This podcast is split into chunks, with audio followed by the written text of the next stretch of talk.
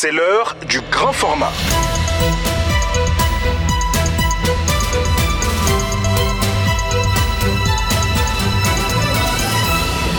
À Sassa Kiliba. Un centre de médias et d'information mis sur pied aujourd'hui par l'autorité indépendante de gestion des élections au Mali. Il devrait, selon l'EGE, garantir la crédibilité d'un processus électoral dissipé de tout doute, d'incertitude et de soupçon.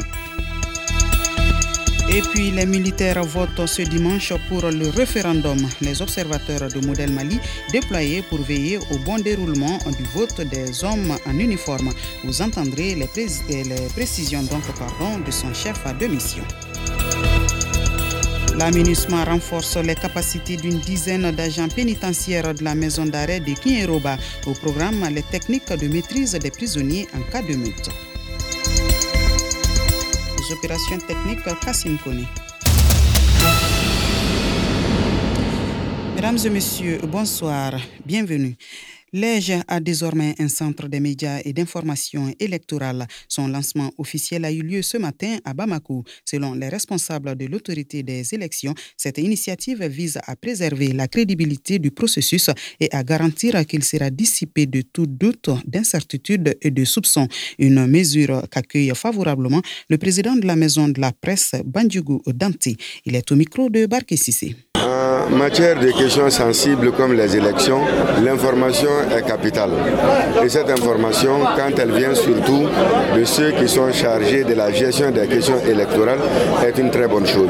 Je crois que mettre en place un centre où l'on peut avoir les informations nécessaires, où peut y avoir la formation pour les hommes de médias, c'est vraiment une très bonne initiative. Naturellement, le centre a été mis en place pour les hommes de médias et on ne peut que le fréquenter, on ne peut que euh, venir au centre pour euh, des informations et travailler correctement.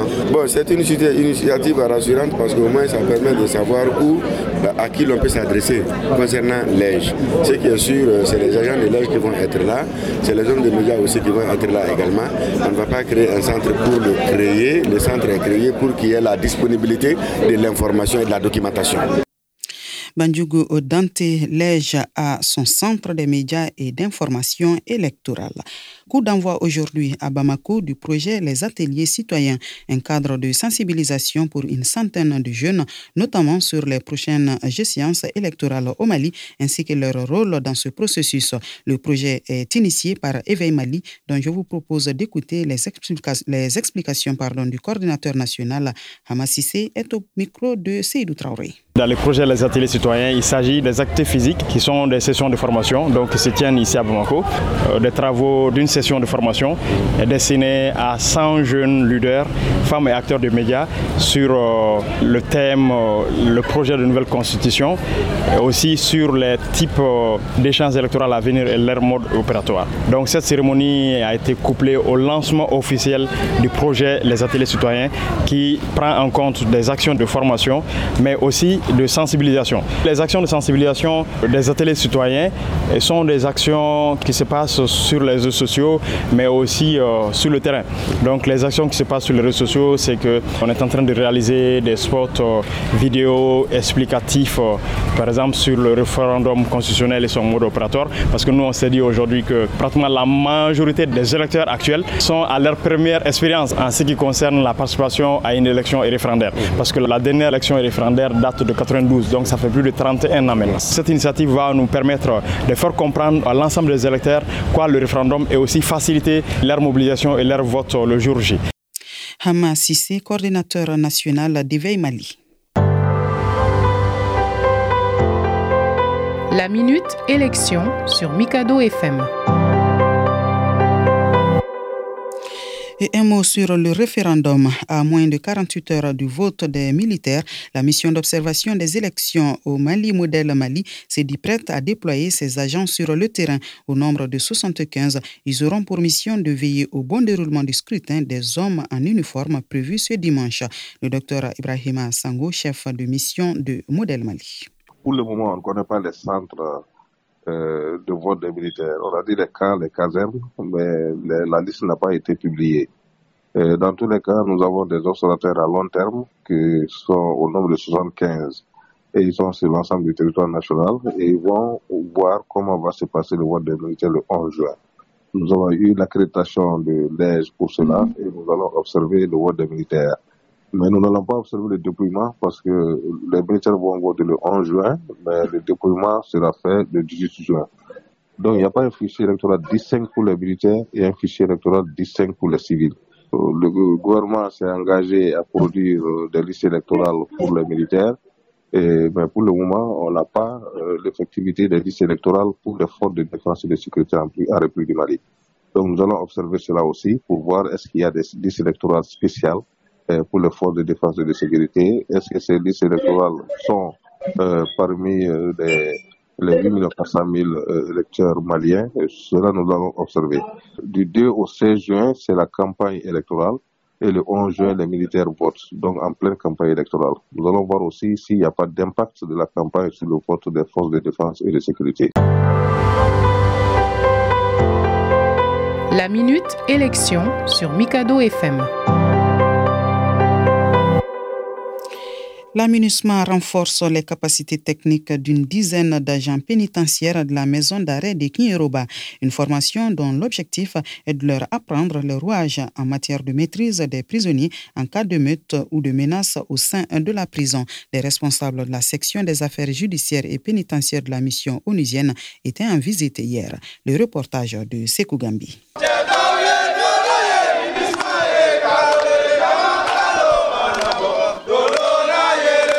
Il est midi, sous un soleil de plomb, à la maison d'arrêt de Kinyoruba, les agents pénitentiaires font des démonstrations des notions apprises en technique de maîtrise des émeutes, entre autres. Fadima Diabaté, agent stagiaire. Ce que nous, nous venons d'apprendre sur les gestes et techniques d'intervention professionnelle en milieu carcéral nous a beaucoup rapporté. Aujourd'hui, nous l'avons perfectionné et nous sommes prêts. Ces responsables de l'aménagement étaient venus constater de visu le déroulement de la formation de la brigade d'intervention pénitentiaire. Ousseini Ouidrago, inspecteur des pénitentiaires formateurs à l'aménagement. Cette formation s'est déroulée en deux étapes, notamment en tant que formateur, comment se comporter devant les stagiaires et aussi la partie pratique qui a concerné à apprendre aux éléments des gestes techniques tels que comment se déplacer et également des gestes pour amener un détenu au sol. Cette formation des agents pénitentiaires de Kinyoruba est une opportunité réelle pour améliorer les conditions sécuritaires des prisons selon Gabriel Flazon Sidibé, inspecteur divisionnaire des services pénitentiaires et éducation surveillée. C'est une formation qui va nous permettre de maîtriser désormais alors les émeutes, les attaques internes et extérieures. Le partenariat entre l'aménagement, c'est un partenariat gagnant-gagnant. De son côté, Makarizé Suruku de la mission onisienne a assuré ses hôtes quant à l'accompagnement de la mission. L'aménagement est là pour appuyer l'administration pénitentiaire à, à, transformer, à réformer l'administration pénitentiaire. Sekou Gambi, Mikado FM. L'éducation environnementale est primordiale pour initier les plus jeunes à la question des changements climatiques.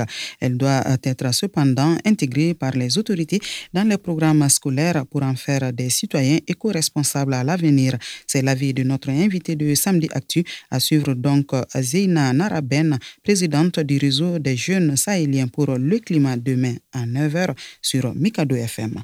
Sport préparatif premier tour des éliminatoires des JO 2024 le sélectionneur de l'équipe nationale dames fait appel à 26 joueuses pour la reprise des entraînements à partir du 12 juin. Amara Benia Traoré. En juillet prochain, les Aigles dames du Mali affronteront un match aller-retour le Burkina Faso pour le compte du premier tour des éliminatoires des Jeux olympiques de Paris 2024. À cet effet, le sélectionneur malien Mohamed Saloum a fait appel à 26 joueuses pour débuter les entraînements à partir du lundi 12 juillet prochain. Il s'agit de Fatoumata Karantao, Omunkone et Safia Keita de l'USFAS, Sadio So, Bintou Guindo, Aminata Dia, Fatmata Diara, Oumou Traoré et Numuntene Keita de l'Est Mandé, Bintou Sanogo, Fatmata Ba et Maimouna Traoré de l'Est Police, Adjaratou Koulibaly et Madame Sempara du Super Lyon, Salimata Diara de l'USB Berkane, Maroc, Agaïcha Diara de Widad AC au Maroc, Achata Sangare de l'Itiad Tanger au Maroc, Achata Samake de Sporting Club de Casa au Maroc, Fanta Konate de Bougaz de Tanger au Maroc, Fanta Dambele de Fenerbahçe en Turquie, Sarata Traoré Fatih Karagomourouk en Turquie, Koulouba Sogore de AJ Auxerre en France, Aïssata Traoré de Genga en France, Yagare Nyakate du FC Mers en France, Kémy Conté du Club Athlétique de Paris et Bintou Koïta du Raja Club Athlétique du Maroc. A noter que les rencontres du premier tour sont prévues du 10 au 10 juillet et le vainqueur de la double confrontation Mali-Burkina Faso aura pour adversaire la Zambie au deuxième tour qui se jouera en fin octobre. Fin de ce grand format à suivre l'invité du jour.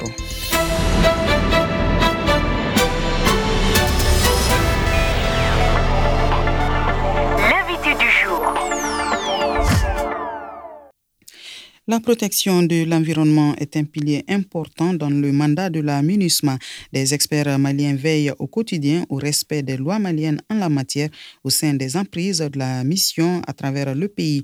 À Gao, c'est Mahamadou Kanté, chef de l'unité environnement, qui est chargé de cette tâche. Il est interrogé par Issa Mahamar Maïga.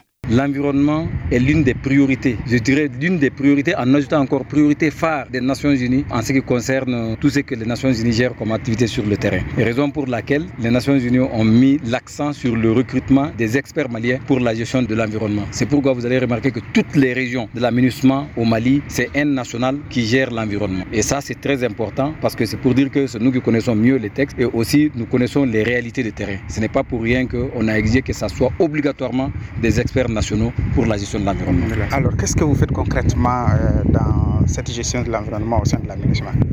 Comme euh, le mandat de l'aménagement est le premier mandat des Nations Unies sur des missions de terrain à introduire la gestion de l'environnement dans la résolution. Donc autant nous sommes là pour la stabilisation. La gestion de l'environnement est une obligation dans notre mandat. Et c'est pourquoi c'est une exigence pour toutes nos troupes qui viennent, que ce soit les troupes de police, les militaires, de veiller à la gestion de l'environnement. L'article est très clair, on dit de mener des opérations en conformité avec la réglementation malienne en matière de gestion de l'environnement. Et ça c'est très important. Donc c'est pourquoi on fait des inspections dans les différents camps pour voir est-ce que nous sommes en conformité avec ces lois ou non. Quand nous ne sommes pas en conformité, on exige la correction et on remonte à la plus haute autorité qui exige de ces différents contingents de corriger ces non-conformités. Et ce n'est pas seulement que les militaires et les policiers, et même nos contractuels civils, les sociétés contractuelles qui sont avec nous, nous avons l'obligation d'avoir un œil sur leur gestion environnementale. C'est pourquoi quiconque vient, que ce soit dans les rotations des militaires ou que ce soit un contractuel que nous recrutons, quand vous arrivez, la première des choses d'abord, c'est de vous briefer sur la gestion environnementale. Qu'est-ce que vous devez faire, qu'est-ce que vous ne devez pas faire en ce qui concerne maintenant la gestion de l'environnement? Revenons maintenant sur euh, le terrain. L'aménagement occupe un grand espace. C'était comment avant? La nature est telle que quand même ici on est dans un désert, il n'y avait pas suffisamment d'arbres. Les quelques arbres qui étaient là, c'était des arbres rabougris, des arbres qui sont du désert.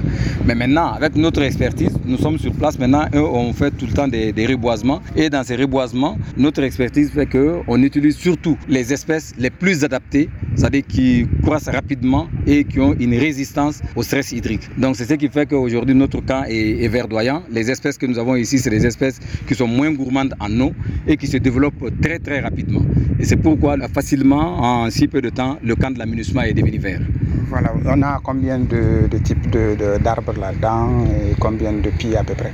Les espèces que nous utilisons beaucoup plus, comme euh, vous le savez ici auparavant, c'est l'autre là que les gens utilisaient, euh, le Nîmes. Aussi euh, le Prosopis juliflora, là nous ne l'avons pas beaucoup utilisé. Le Ternalia mentali, ça ce sont des espèces qui étaient déjà dans la ville de Gao. Mais actuellement, l'espèce qui est plus utilisée aujourd'hui dans le reboisement, c'est le Conocarpus saoudi, que les gens appellent le fucus saoudien. Le fucus saoudien, sa croissance est très rapide. En six mois déjà, c'est un arbre qui peut produire de l'ombrage. Et c'est une plante qui est moins gourmande en eau. Quant au nombre maintenant, je vous dis très honnêtement, là où je suis aujourd'hui, c'est dépassé par le nombre. Parce que nous avons à peu près plus d'un million de, de, de pieds aujourd'hui dans le camp de l'aménagement parce qu'on a toujours des campagnes de reboisement, toujours des campagnes de reboisement. Et là encore, ce qui est beaucoup plus intéressant, ce reboisement que nous faisons ici, c'est en collaboration à peu près avec la population de Gao. Pourquoi en collaboration avec la population de Gao? Parce que ce sont les pépiniéristes de Gao qui nous produisent les pépinières. Nous avons un contrat avec eux. Économiquement, ça leur est rentable, mais aussi ils nous produisent les espèces qui sont adaptées à la zone. Il n'y a pas que le reboisement, il y a d'autres aspects, notamment euh, la protection de l'environnement même. Qu'est-ce que vous faites dans ce domaine? Dans ce domaine, comme vous le dites, ce n'est pas seulement que le reboisement. Euh, à commencer d'abord par la, gestion des déchets. Ça, c'est très important en matière de gestion de l'environnement. Nous, on a un contractuel où nos déchets ne sortent pas. Et ça, c'est très important. Les déchets ne sortent pas de chez nous. Donc, on a un contractuel qui collecte nos déchets. Et Dieu merci, aujourd'hui, euh, en 2021, moi, je me rappelle, quand ces jeunes-là m'ont rapproché personnellement pour dire, voilà, ils ont besoin de déchets pour euh, la, transformation, parce qu'ils sont installés dans la transformation des déchets. Et quand j'ai reporté ça aux hautes autorités de l'aménagement, ben, les hautes autorités de l'aménagement ont dit, ben, écoutez, ça, c'est une très belle occasion. Dès lors que les jeunes peuvent vivre de déchets, ben, ça va faire double, double effet. Ça va profiter à la propriété. Ça va leur permettre, eux aussi, d'avoir euh, des revenus économiques. Depuis lors, on a demandé à notre contractuel de leur fournir ces déchets-là. Et l'aménagement exige de moi d'avoir un suivi des activités de ces jeunes-là parce que nous, nous avons l'obligation de suivre la destination finale de nos déchets. On ne leur donne pas seulement que les déchets et puis on les laisse comme ça. Donc, désormais, ils sont de Gao, ils ont les déchets. Non. C'est pourquoi, de temps en temps, je passe sur leur site pour voir qu'est-ce qu'ils sont en train de faire. Est-ce qu'ils sont en train de traiter les déchets ou les déchets sont stockés Et c'est très important. Je remarque avec euh, beaucoup de joie que vraiment, les jeunes-là, ils traitent ces déchets. Et j'ai remarqué beaucoup de produits sur leur place, des barbecues, des marmites, des briques euh, en plastique, des pavés en plastique. Là, j'ai beaucoup remarqué ces choses-là. Et pour ce qui est de nos déchets liquides, aucune goutte d'eau ne sort du camp de l'aménagement. Tous nos déchets liquides sont traités à l'intérieur de nos camps et recyclés. Et tout ce qui est recyclé, nos eaux usées sont recyclées et réutilisées. C'est ce que nous utilisons alors pour arroser autant d'arbres que nous avons dans le camp et ce qui nous évite de puiser encore sur euh, les nappes que nous avons ici à, à Gao. Donc c'est pour vous dire que l'aménagement utilise moins d'eau qu'auparavant. Bien vrai que le nombre croît, mais la consommation d'eau diminue sur le forage. L'explication est très simple parce que les eaux usées sont réutilisées pour non seulement la construction, tout ce que nous faisons comme activité de construction, c'est avec de l'eau recyclée. Merci beaucoup.